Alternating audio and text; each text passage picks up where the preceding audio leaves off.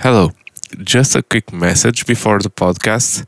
We had some technical difficulties um, while recording the live stream, and my voice is very low compared to Earl's.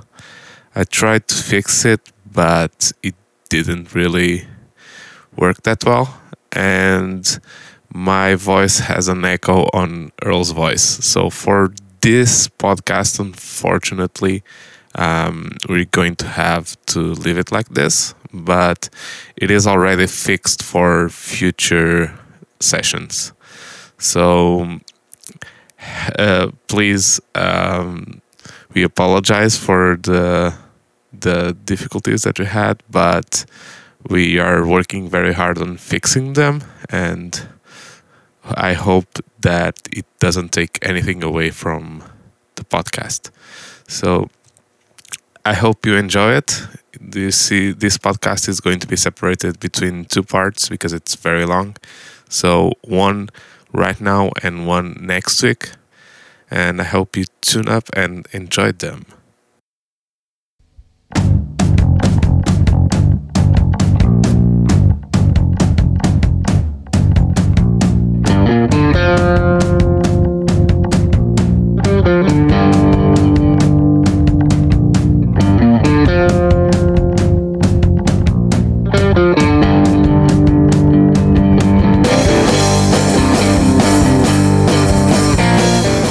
Welcome to the Welcome Bump Draft and Pray podcast. podcast. And And today we have we have some very nice, Very nice. uh, subjects Uh, for you. subjects. We're going We're to going review the Formula One Formula and One and WEC uh, seasons for so far, so far. and um, it's it's going. Uh, thank you, thank you, Rui, and and it's going to be a very interesting one. So joining me is Mr. Earl Goddard. Hello, hello. How are you? I'm very nice. Very nice. So we'll pretend we'll we're not pretend talking we're five minutes ago. Yeah. Yeah, well, obviously. So So, where should we start should we this? start this? Maybe we should We should go upwards upward in terms of championship positions. Um, Formula One. We'll start now. Start now. Formula One, and um, Um, that leads us to, unfortunately, Williams. Williams. Yeah, The fallen giant. the fallen giant. So Williams, um, if I remember well, didn't well, have a have a horrendous preseason, but it was not that that good as well because they they have some reliability problems with brakes. I'm not mistaken.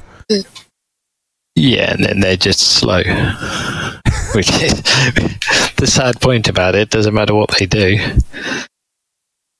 Yeah, they're missing something somewhere, aren't they?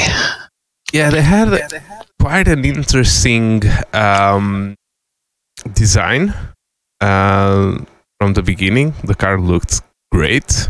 It had very nice uh, front end, like really retro kind of looking, and the blue paint, like the dark blue paint, helped a lot. Um, Um, but once we got to Bahrain, it didn't look that really start by showing the results. So we had Latifi at 16th and Super Sub Hulkenberg behind him, and was the only one behind him that finished. Um, and then Mr. Albono at 13th, but I don't think that they were particularly very good race. They improved a little bit, but this race was a bit of a. Uh, I'm trying not to curse, but it was not that good of a race. Uh, uh, we're not swearing in this podcast. Okay, I'll try I'll to try remember. not swear, but I don't know. I don't know. Let's ask Rui if we should contain ourselves. It's not easy. No, I think they, like you say, they started. The, the livery looked nice, the car looked nice, and all the potential always was there. But the reality of, I think they started the not painting the car, or not painting all of the car. Yeah, because we should mention that actually Alfa Romeo was the, f- the only car that uh, adhered to the weight limit. All of the other ones were heavier. Yep. And it's actually one of the easiest places to to gain like or lose weight is paint because you don't really need it. And to be honest, Williams was not the only one to do that. I think McLaren also did about the same thing. Um, like, to be fair, Williams were probably doing it to save money more than save weight. oh, uh, we're going to start already. Yeah. so yeah, they they had a a very slow start to the to the season, and then we got to Australia and we had one of the most interesting um, race strategies by Mr. Albon, because that was the first time that they got points. And if I'm yeah, not mistaken, super long. yeah, super long on the hard tires, and then he just changed tires on the last lap of the race. Because for those who don't, if there's any newcomers to Formula One, you, you have a you have to run two different tires on a dry race. So if the race is dry all of the way, and you and race control doesn't uh, say that it's going to be a wet race at some point, you have to run two different compounds. So we have for every race, very simplistically, uh, a hard, a medium, and a soft tire. Um, the hard tires are the ones that last the longer, but are slow, and they are going to be referenced in the, a certain team at some point in some race. and so, yeah, he was able to to make it last 57 laps with a set of tires, which is impressive, quite impressive to be honest. Impressive driving, definitely. Good. Uh, yeah, no, you did well. Did well, but it was all strategy because I've uh, well, not all strategy. He, he was quite uh, decently paced because he was. I think he only lost. I think he even didn't lose any place. I, I I don't quite remember. It was April, so I don't remember. Yeah, I don't think he lost too much in time, but yeah, he had to be fairly good on time pace to be able to make that strategy work. Yeah, yeah. And I suppose safety cars and everything can save the day or ruin it.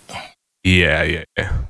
And then the only, unfortunately, the only other race that they got any points, and it was again for Albon, who is, let's be honest, being he's been overdriving, not overdriving the car, but taking the car to places that Latifi can't. Be honest, Yeah, he's picked up where George left off. yeah, Mr. Saturday. Saturday. He's able to do some quite nice um, qualifying runs, but then just progressively loses on on the race. race. But uh, in Miami, he was able to get ninth. I think he was able to do it mainly because of crashes. Because we had uh, in the end of the race, if I'm not mistaken, uh, Schumacher and Vettel had a crash. Last lap, last lap incident or second last lap? Uh, second last lap because if I see correctly here, Vettel did 54 laps. So and it, the race was 57. So it was uh, right. Yeah. from the end. Yeah, and then Magnussen uh, DNF'd as well on the last lap. So might have been. He's always on the cusp of getting some points. Most weekends. He's been fairly solid for what the equipment he has. He's doing a pretty good job. Yeah, yeah, yeah. yeah. So, do you think that they can let's be honest, do anything with this car. Get it somewhere because they, in the beginning of the, the season, we were all talking about uh, maybe Mercedes having messed up a little bit the engine because all of the Mercedes teams were, like, to be honest, it was Williams, it was um, Aston, and McLaren as well, or didn't start the season that well. Although McLaren made like very sudden um, improvements to the car, two or three races start, but also Mercedes was finding it difficult in, in start of the season. Bouncing, so, yeah, porpoising the, the dolphin way of doing motor racing. Uh, but, uh, but they, now they don't have that excuse anymore. I think. No, I don't think when it comes to Williams, as much as we all love the team, and that it, the hard fact is whether there's a budget cap or not, they didn't have the budget to be over the cap anyway. So they're going to struggle to develop that car anyway. It's they're much of a house where last year they've just got to keep plodding on and hope they find something by accident because you can't see them doing anything really, can you?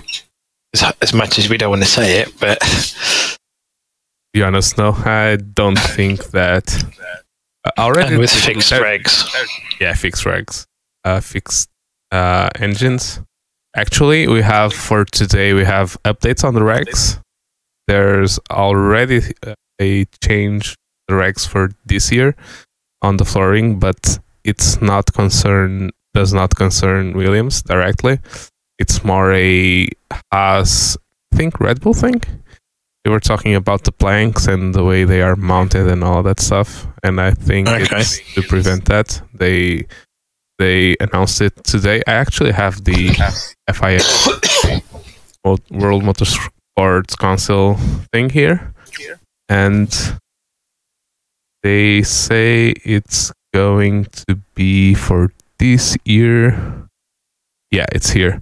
Center for Flexibility changes to redefine the stiffness required of plank and skids around the thickness measured measurement holes.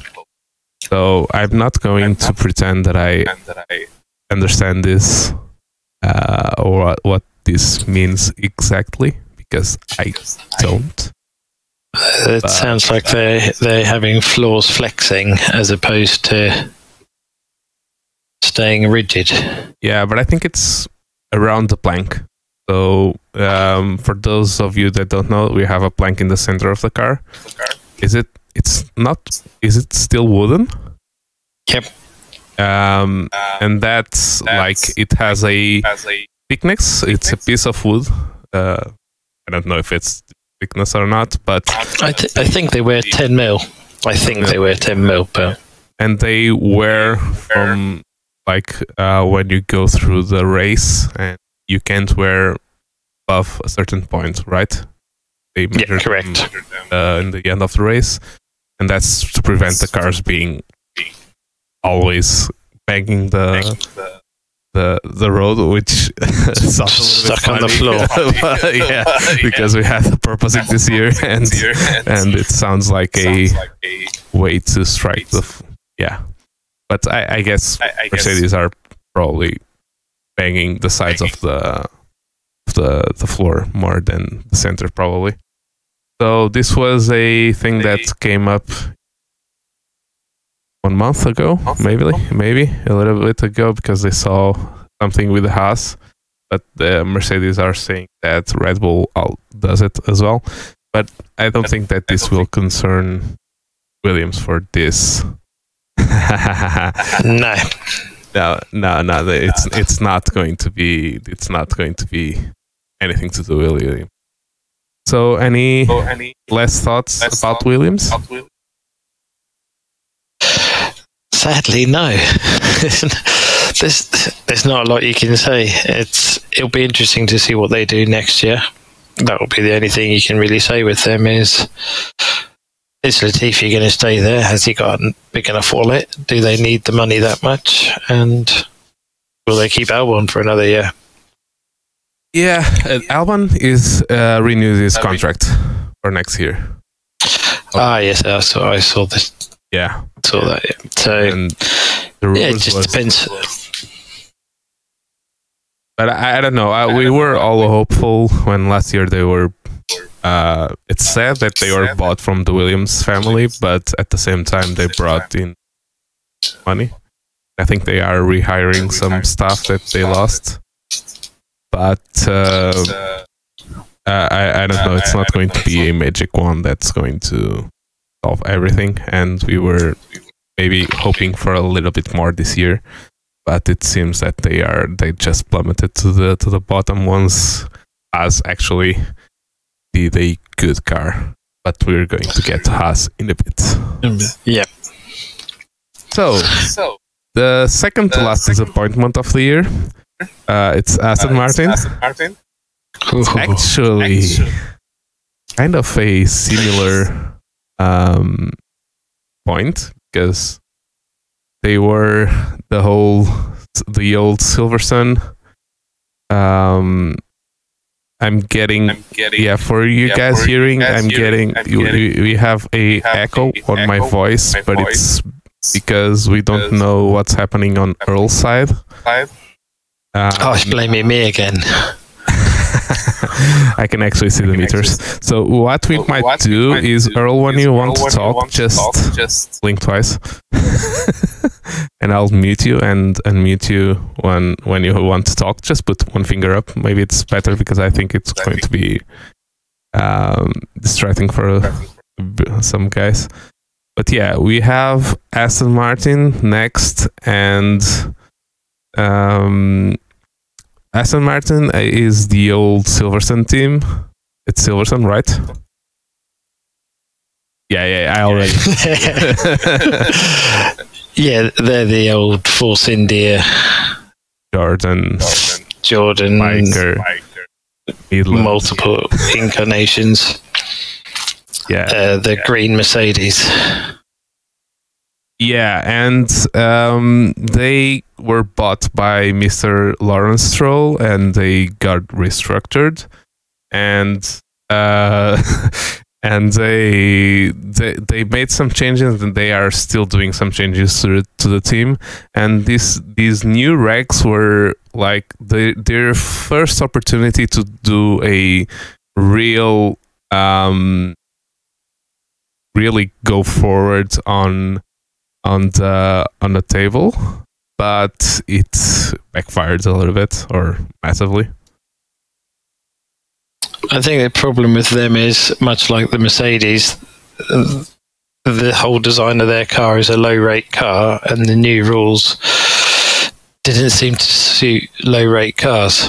Hence why they were all struggling so much. And your Red Bulls and Haas's that run high rake cars naturally aren't struggling as much with the new rules. So it was just a case of the likes of Mercedes have a lot more behind them to try and claw back what they've lost, and Aston just don't have that. And at the end of the day, Lance isn't the most. He's doing a good job, but he's not regarded as the best setting up of a car driver, is he? Or the fastest of drivers? I, I, I don't know if you can answer this for me but um, what we act, what we think about uh, Vettel's driving uh, from his time on Red Bull is that he likes a very nice, uh, balanced or tightly tight backend, and to, to drive the way he likes, because of the we were talking about blown diffuser wise and all that stuff. And I, I actually thought that this year with the ground effects being that the most of the downforce were, were was coming from the the the floor that we were going to have cars that were very nicely uh, re- the rear was going to be very stable but it seems not th- that he isn't able to take that um, very much to his advantage? Is that just the car is garbage, or uh, because it doesn't seem to be doing much better than Lance? No, I, I think a lot of that also comes down to obviously his Red Bull days. Red Bull traditionally have always run high rake. That's their sort of ethos. So really tight front end, and then in the days of blown diffusers, just huge amounts of grip. So whether the fact of the ground effects isn't giving as much of a front end as he likes, and in that case, giving too much rear end, so he's got a, a washy front end that he doesn't like. Is it they don't have the technical staff there to deliver the car that they actually want? I don't know. It's um, I, I expected him to be a lot further up from Lance than he is, which is credit to Lance. He's he's driving the car properly. Yeah, let's be a little bit more um, uh, or less. I don't want to be a Lance, and I'm not a Lance hater like most of the most people seem to be, just because he his dad has the money to to give him the opportunity but it's actually not that he's been able to to to get in there in fight with almost every teammate he has had. It's not that he's a f- slow driver. He's just not. Let's be honest. He's not a Hamilton or a Leclerc or a Verstappen. Yeah, and it's. I don't think that Aston can rely on him to to go forward. And that's why they basically contracted Alonso for that. Yeah, I think end of the day, irrespective of who's paying for him to be there, you still got to drive the car, and he's not sticking it in a barrier every weekend, every session. So I think you've got to give him credit. Yes, he may be the under alleged false pretenses, but he's still doing the job and driving the car, and he's had some good results. I think it was Turkey last year in the wet. Yeah, his first pole position in the wet, and it was a very nice race until his tires suddenly almost exploded, and it was yeah, and and it, inexperience of leading a race for the first time at that level, and you make you make quick, quick decisions, and got it wrong. Yeah, and we we have we have to be honest that Lando found himself on the same position in um, in Russia, and it went all wrong for him as well. Yeah, it's it happens, and they learn from it. Yeah, yeah. I think Aston they're going to be interesting. They've they got rid of Otmar, which I don't know. He's obviously not fitting in with Lawrence's visions, or he's telling Lawrence things he doesn't want to hear, which is why he's gone. Yeah, everyone seems to think that. Uh, and then just say when you've got squillions of money and you're not used to people saying no, you just go, okay, get someone else in. So we'll see.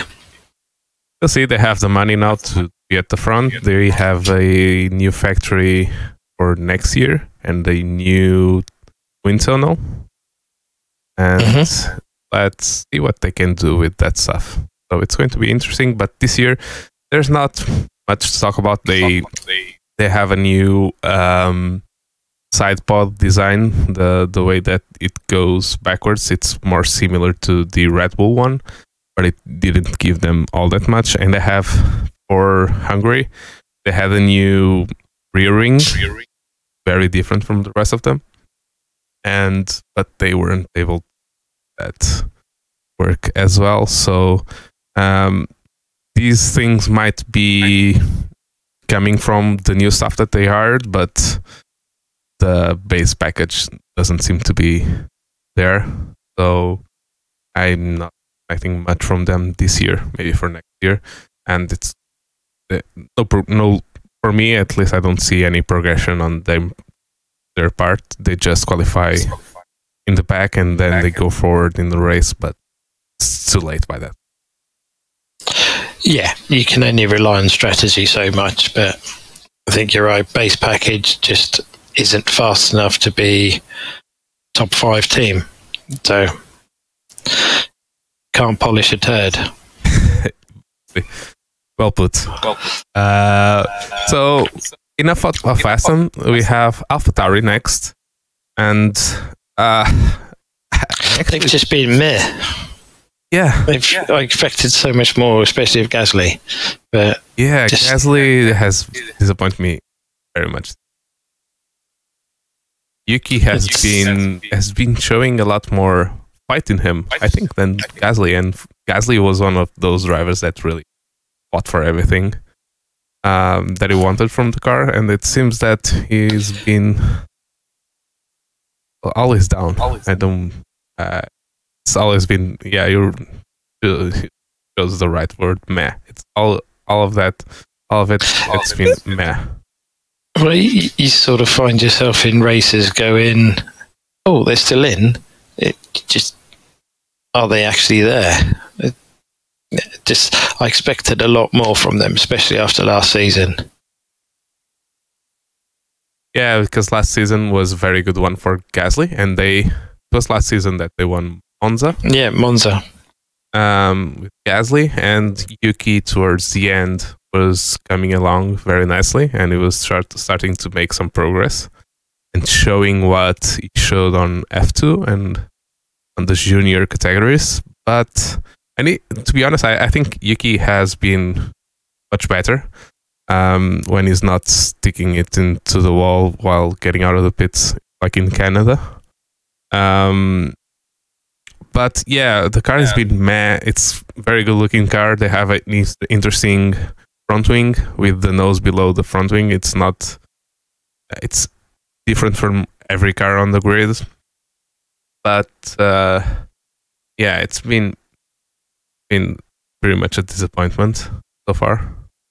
And yeah, I can't, I can't find anything to say about them. To be honest, that's the thing. They they've just not really done anything, which is sad and shocking to say, but we expect a bit more out of them next time. I think. Yeah, they uh, actually, uh, unlike Aston, I think they have a, a, base package good enough to to improve. It's just a question of if they can bring the right um, upgrades, and this year is much harder to bring updates or uh, good enough updates to make a difference. But let's see. It's one of those teams that we don't really know. And for those of you that are thinking that um, the landscape of F1 is going to completely change at Spa week, uh, not this weekend, but the other one, so almost two weeks.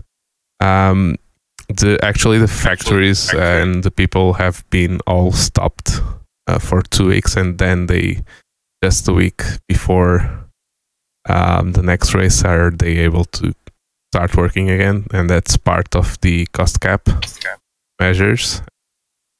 So, uh, so uh, most of the most work of that that they might bring has to be before that, can't be from the summer break. So yeah, I don't think I have about AlphaTauri to be honest. No, no, no, we'll just leave them at meh. Another one that for me is disappointment, has much disappointment in them. The next one, which is Haas, and that's because they actually, actually think have a car that should be capable of being ahead of the midfield, and they are way back from Pine or Alpine. I don't know. Alpine. Alpine. Alpine. Alpine. Yeah. Yeah. They, they, the way they started, I don't think you would have found a happier person than Gunther at Bahrain after a year of having to say, yeah, we're going to be shit this year, but we're going to do it all for next year. It's all for next year. And then turn up at the first race, and I think Magnussen was P6 on the grid. I think so. And they've been they were legit. Yeah, and, and then he actually got uh, P5 in the race. Yeah, and then the thing, and then the next couple of races, I know Mick destroyed a couple of cars and just had a few bad luck incidents, but I think they've definitely, like you said, they've got the potential. They've shown it, and they just seem to lose their way every now and again and drop Yeah. back to being mid pack. Bottom of the mid pack because they are almost 20 points to Alfa Romeo. And uh, they didn't do any upgrades on the car until Austria, I think. So Austria was three races ago. But Yeah. and they had a good race at Austria. But even so, I I, I mean, small updates are going to make a little bit of a difference, but they are not going to make your car that faster. They, they might might make the pace real more reliable. But I don't think it's No, Not when you're updating car your car every three or four races, and everyone else is updating every race for every second race. You know, it's never going to be enough, is it? Yeah, um, I actually think the the the points could be a little bit higher if Mick was a little bit more experienced. We he, everyone is saying, and I I know I believe that as well that he's he is a slow starter, so he needs a little bit of time to get used to a formula. But I think that I in the think beginning of this this season, he was surprised that Magnussen was so fast right away. I think he's been overdriving the car a bit, to be honest, and having a little bit too many crashes beginning of the season. And I think that in the uh, constructors championship standings has hurt us that part. Yeah, he he notoriously needed a couple of seasons in GP two before he was legit fighting for the championship. But it doesn't matter who you are. F1 takes no prisoners. It's, does it? It's, you're not allowed time to get used to it. You have to come in and perform. Simples. Otherwise, you get moved out Yeah, because there's plenty of other drivers. Yeah, that's and there's already talks that out of the Ferrari young driver thing of There's, there's, rumors. there's heard some rumours about he's going to Alpine next year, but then so far everyone's driving for Alpine next year. aren't you going to? Did you put in your resume? But I can't confirm nor deny that. let's let's see. Your helmet looks good on an Alpine. If it's the blue one. Yeah, I, d- I didn't have any guitar, so I thought I'd put that there instead. I have to take Um, my, my motorcycle helmet and put it right there for the next time. so, so yeah, I, I I think there's still a chance that some good things are to come this season for Haas. Mick has been performing more uh, reliably and has beaten Magnussen like in Austria was was amazing from the races prior to to to Austria was amazing because he was way faster than than than Magnussen. His race pace was amazing. Um, he actually was fighting with Hamilton for a lot of times. So uh, Mercedes got on top of some of their car characteristics. I read. Ah. Ah, there we go. that word, yeah. For podcast listeners, uh, I'm not English. it's not my first language. Well, so you're not. um, so we might No, actually see some good stuff coming from them. I think he's had a very good second half to the first half of the season, if that makes sense. So it'll all tell how he comes back from the summer break. If he's gone away, got his head together, and that, I think he'll He he's gonna come back and pick up, or he's going to come back and he's going to put it in the wall again and be back to the start of the season crashing because he's Yeah, trying yeah. too hard. Yeah. And to be honest, I don't think that um, Gunter's way of dealing with drivers, or at least what comes out on Netflix.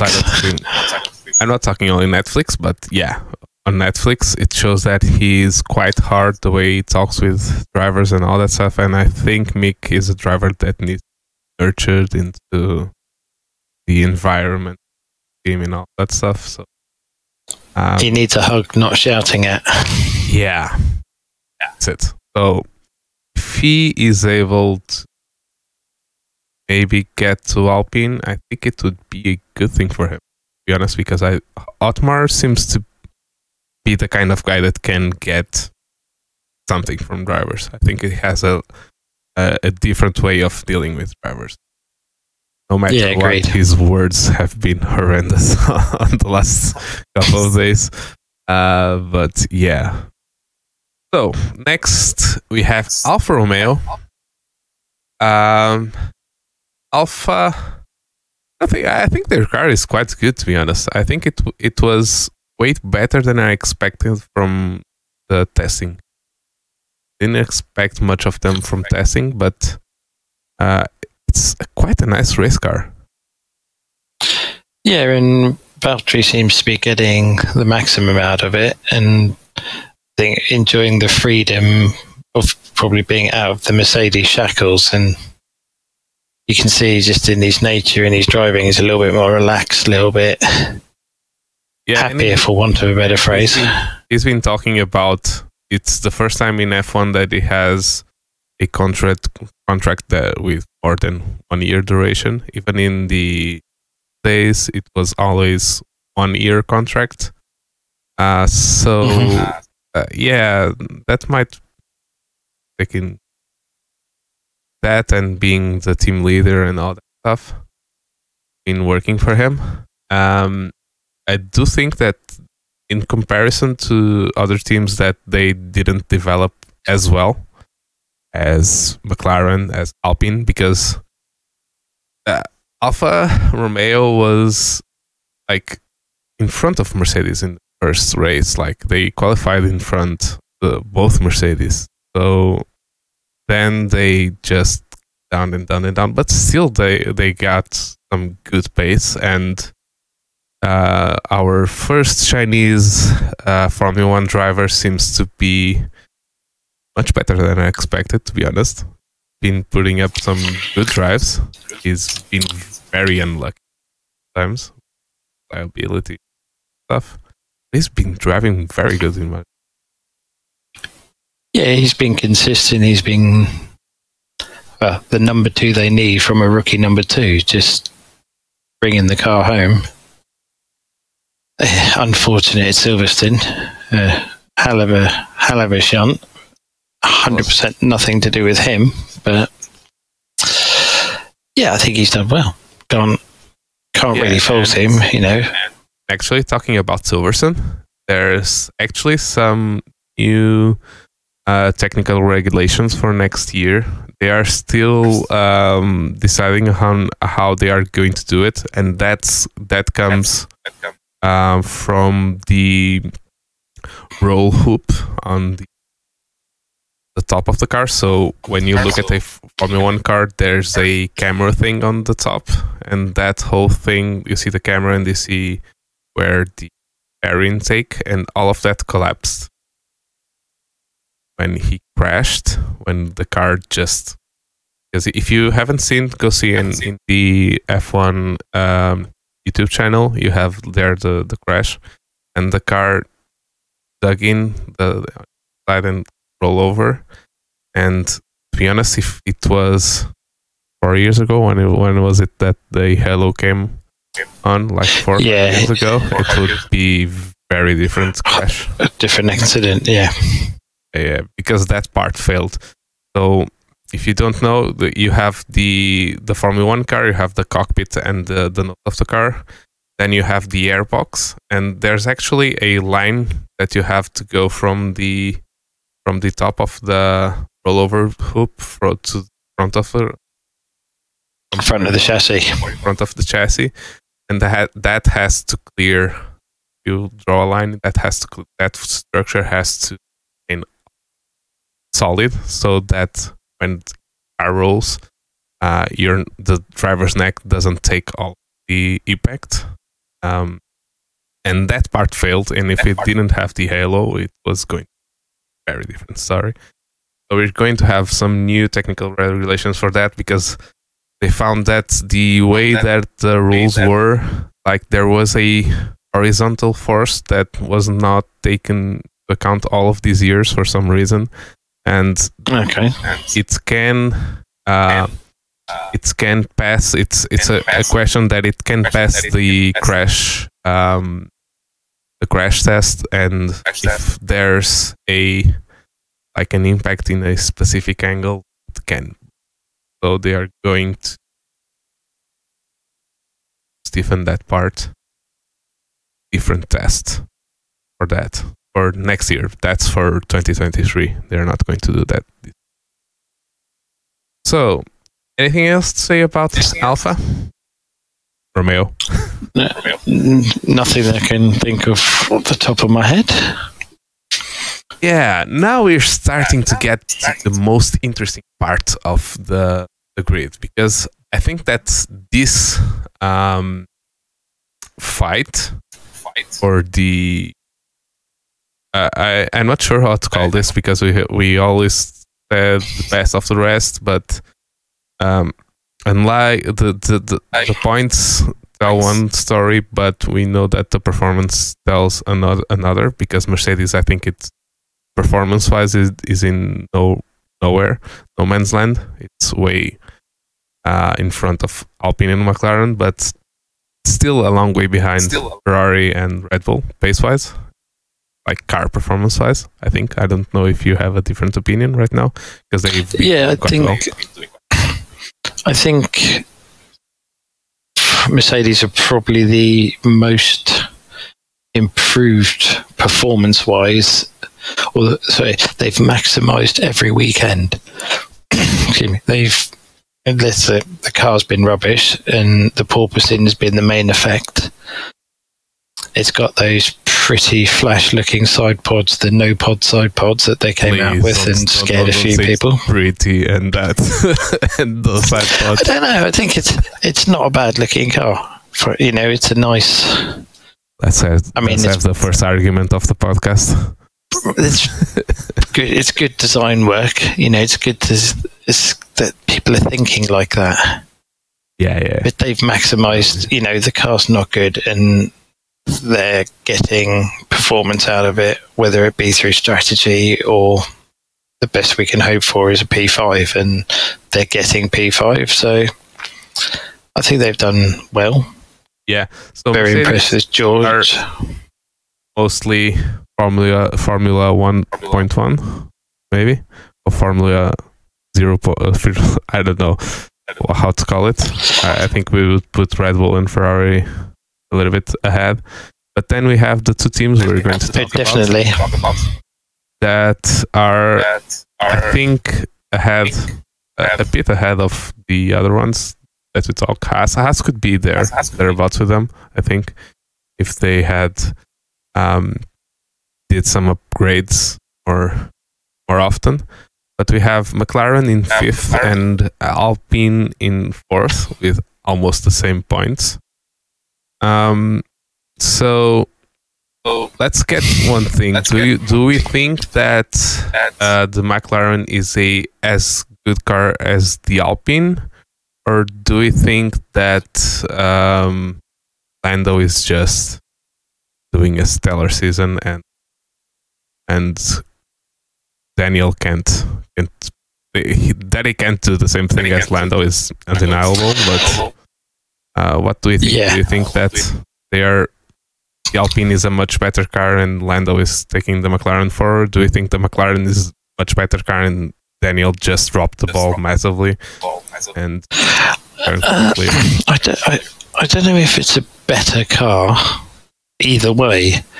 I think Alonso is dragging the Alpine to where it is and pushing the development and pushing you can see his race strategy is always on point much the same as Lando is dragging the McLaren up and just getting those extra percentages out of it. Ricciardo I don't know what's happened to him. You know, the the rumours are he's whether it's just the McLaren and the way you have to go through the different modes on the steering wheel to change settings on the car is very gamey, and he just can't get it. Just something's not clicking. Whereas for Lando, it's a lot more intuitive, and he's able to get the performance out of the car because of what you have to do with the car. Oh, you're But, saying yeah, it's it's more sh- settings wise. So while driving, what you, what do you do Yeah. with electronics of the car that is able to take that much performance out of the yeah, car? ex- exactly. And I think he's, let's be honest, he's the old, older generation of driver. He's not your Landos who've between sim racing and just probably more dexterity on the wheel, Max and that, or the ones that are able to get the performance in a in a situation where you are changing modes multiple times in a lap to pull a lap out and whether it's just not clicking for Danny. I, don't get me wrong, I think he's brilliant. There were Honey Badger, he's a cracking driver and good for the sport. But Yeah, anyone that says that Daniel uh, is just not that good, uh, as good as we thought, I think are not getting the the whole picture of Daniel.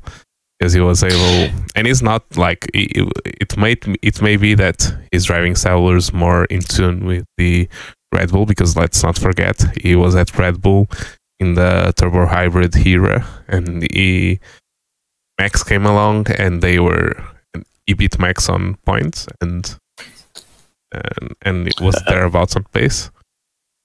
Uh, he's not Oh. slow. That's He's we know that. Yeah, yeah. It's That's just something's not clicking. I don't know. I, I've heard this story that last year when he went to Lauren, uh, the uh, when he he went and passed Carlos Sainz on the uh, uh, uh, somewhere, and the only thing that Carlos said was, "It's weird, isn't it?" So it might be some characteristics of the car. It might be the way electronics work with the car because let's not forget that there's a lot about these cars that just alien to any of us.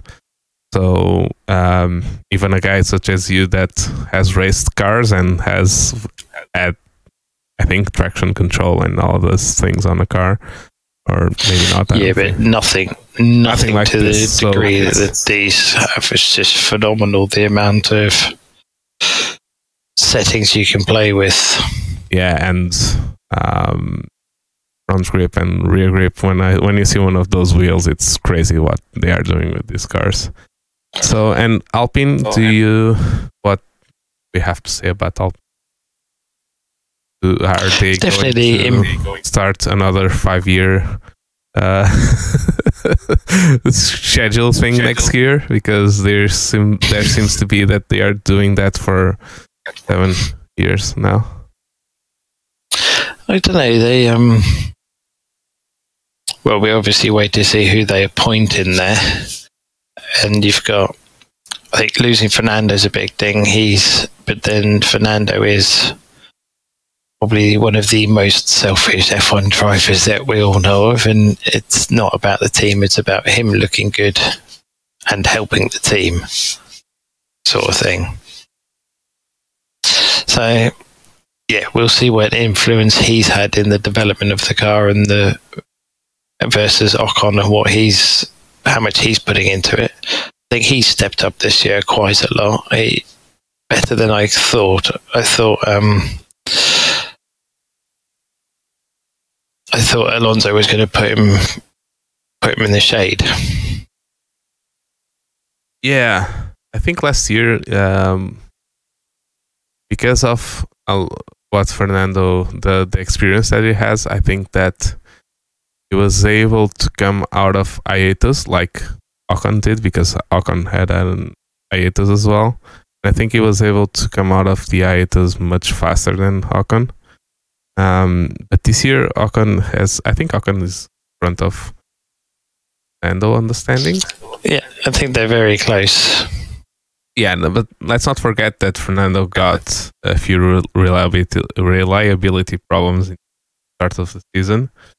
But um, Ocon is 58 points and 41. So for the problems that Alonso had, and that if we can remember that amazing qualifying lap he was doing at uh, Australia, that he was going to put it on pole. It looked like, and mm-hmm. the way the the qualifying uh, went on, I think if the, he was able, because I think he lost hydraulics, lost hydraulic. on yeah. that um, second last corner. It's like second, third corner from the end. Yeah. Yeah. The right hander. The, the right hander after the. Yeah, I have to think now because they they changed the track. Changed the Is track. it they, they changed the profile of that past left right? Fast. Yeah, mm-hmm. it's a different profile, but it's right after that. So yeah, I think yeah, yeah Alonso yeah. is uh, still mega. Let's not let's not uh, get ourselves is still operating at the. Uh, uh, yeah, I mean the boy's super quick, and like you say, he's just his thought capacity whilst driving, on strategy and everything is just second to none. You know, you'd put him up there with the likes of Hamilton and Verstappen when it comes to just he's talking about other people's races whilst driving his own race at 100%, which is very few people can do.